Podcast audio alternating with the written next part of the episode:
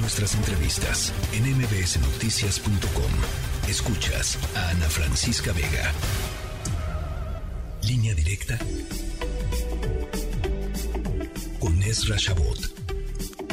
Vamos mal en las economías, estamos teniendo retrocesos eh, sensibles, en algunos casos dramáticos, en lo social. Lo que estamos viendo pues son eh, muchos gobiernos donde los liderazgos han surgido como en los populismos eh, clásicos, eh, prometiendo que el maná caerá del cielo, fórmulas mágicas para resolver eh, nuestros problemas y culpar siempre a los otros.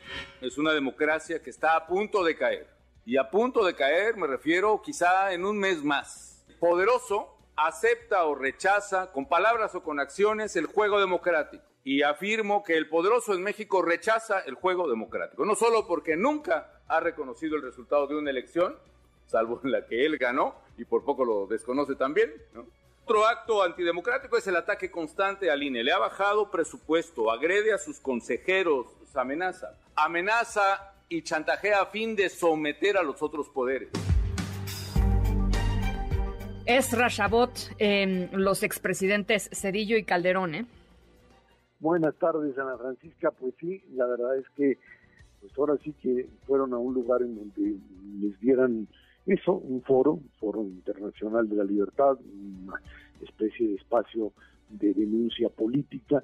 Y me parece que de una manera muy clara el, el efecto es un efecto muy, muy claro. Es, es salirse de lo que pues conocemos dentro de nuestro país esta dinámica, de esta dinámica interna en donde lo, lo único que pues eh, alcanzamos a escuchar son insultos, ofensas de un lado y respuestas del otro que a su vez eh, reciben otro tipo de insulto. Lo recibieron estos dos personajes, Calderón y Sevilla, el día de hoy. No vamos a repetirlo porque pues es caer en este nivel de bajeza con el que se maneja la política mexicana y fundamentalmente en manos del presidente de la República y por supuesto, bueno, más que nada de él y algunos de sus eh, pues, eh, colaboradores que me parece verdaderamente lamentable este, esta simplificación, que era un poco la denuncia que hacía Cedillo, esta simplificación de la realidad.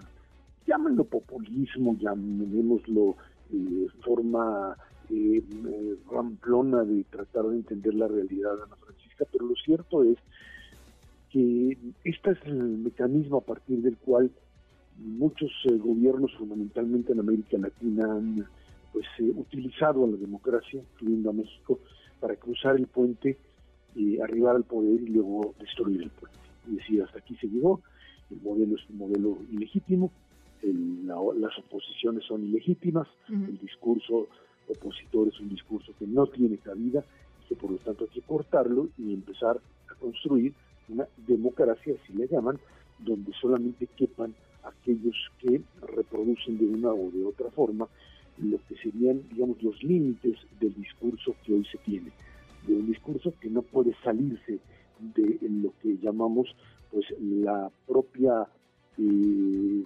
concepción de una realidad muy, muy eh, chata, muy corta, muy incapaz de resolver problemas, pero que a mucha gente, a millones de personas, le resulta muy, si no atractiva, muy fácil de detectar. Y hablar con, con un lenguaje simple, eh, decía alguien ahí, pues es precisamente el populismo es, es algo, es un modelo que trata de dar respuestas fáciles a problemas complejos. Como los políticos cuando tratan de explicar un problema complejo, se hacen más bolas, entonces te aparecen este, este tipo, esta, esta perspectiva, digamos, eh, construida por estos, estos hombres del pasado convertidos hoy en presente que te dicen, es que es muy fácil, hay que empezar a manejar una narrativa que te diga que todo es todo se soluciona con simplemente la voluntad, la voluntad de un hombre puro, de un hombre eh, que no tiene eh, posibilidad de ser cuestionado y que a partir de ello pues eh, todo tiene solución. Y si no la tiene entonces es culpa del pasado es hmm. culpa de nosotros no y esto que vienen a plantear Cedillo y Calderón no es que se trate de personajes y uno puede decir ah entonces alguien pues que ellos no cometieron errores No, no, no, no estamos hablando de Cedillo ni de Calderón ni de Fox ni de Peña Nieto como aquellos que pueden ser vistos como los grandes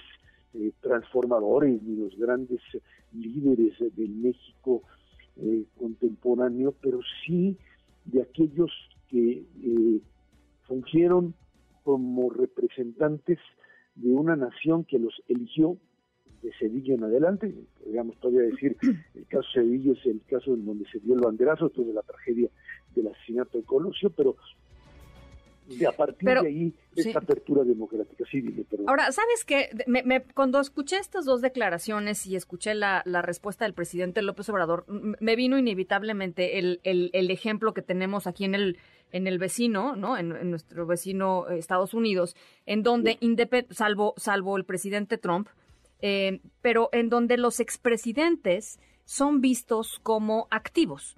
Eh, como un activo que el, que, el, presidente actual puede, al cual puede recurrir para algún tipo de consejo, para, en fin, y eso no quiere decir que hayan sido perfectos, por supuesto que no.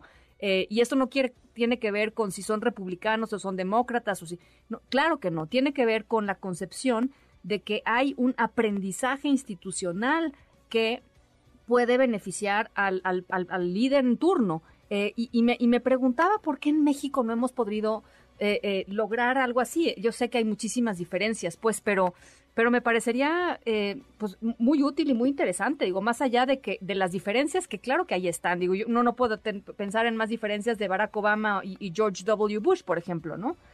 y ahí están. Allí volvemos al mismo al mismo principio que decíamos al al iniciar esta plática, Ana Francisca. Eh, republicanos demócratas en su modelo anterior reconocían, a pesar de las diferencias, eh, cierto tipo de realidades que no se podían romper. Esto me lleva a, pensar, a recordar esta, este meeting de John McCain, este hombre que falleció, eh, en donde él estaba en la campaña contra Barack Obama y una señora se paraba y le decía, sí, usted tiene que combatir a Barack Obama porque este hombre es un musulmán que puede llegar y traicionar y acabar este país. Y y McCain la paró en seco a la señora y dijo, espérame, espérame, un momentito. Eh, yo tengo muchas diferencias con Barack Obama, pero el señor es un hombre americano, es un hombre, eh, me hijo decente, es un hombre que busca lo mismo que yo, pero no estamos de acuerdo con él. Claro. Pero es, y eso, eso, eso, es lo que te daba el principio de legitimidad. Eh, Felipe Calderón, eh, Vicente Fox, Ernesto Cedillo, el propio Peña Nieto reconocieron en sus antecesores no a, aquellos que eh, iban a ser su continuidad, pero que los asumieron como parte del proceso de democratización o de transición democrática o de la consumación de lo que creíamos era la democracia. Ninguno de ellos descalificó al otro bajo principio ni de fraudes electorales, ni de abuso de poder, ni nada de eso. En este sentido, lo que está haciendo hoy López Obrador es lo que estaba haciendo en su momento directamente el propio, o que hace en este momento el propio Donald Trump, al decir la elección es fraudulenta. Eh, estos, eh, este presidente en los Estados Unidos es un presidente que no tiene eh, la, la, legalidad ni la legitimidad. Joe Biden está en esa lógica y por lo tanto tiene que ser desconocido. Y asumen esta posición de los eh, todo lo anterior a lo que hemos hecho es algo que no existe, o sea, para Trump es Trump, luego viene otro fraude electoral, o sea, otra realidad descalificada, y luego viene de nuevo la reconstrucción. Estamos hablando de ese mundo de blancos y negros en donde solo existe una opción.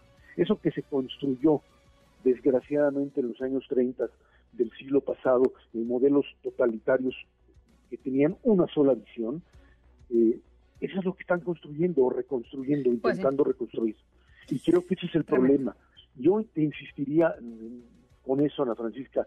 Eh, nuestro riesgo es no la izquierda, no la derecha, no el conservadurismo, es la legitimidad de los actores políticos en el país, la legitimidad de la institución creada para ello, el Instituto Nacional Electoral, la discusión entre las partes, que tiene que ser una discusión fuerte, dura, etcétera, pero si hemos llegado al insulto permanente y a rebajarse a lo que hemos llegado es porque estamos hablando simple y sencillamente de las personas desconociéndose unas a otras, faltándose al respeto, básicamente.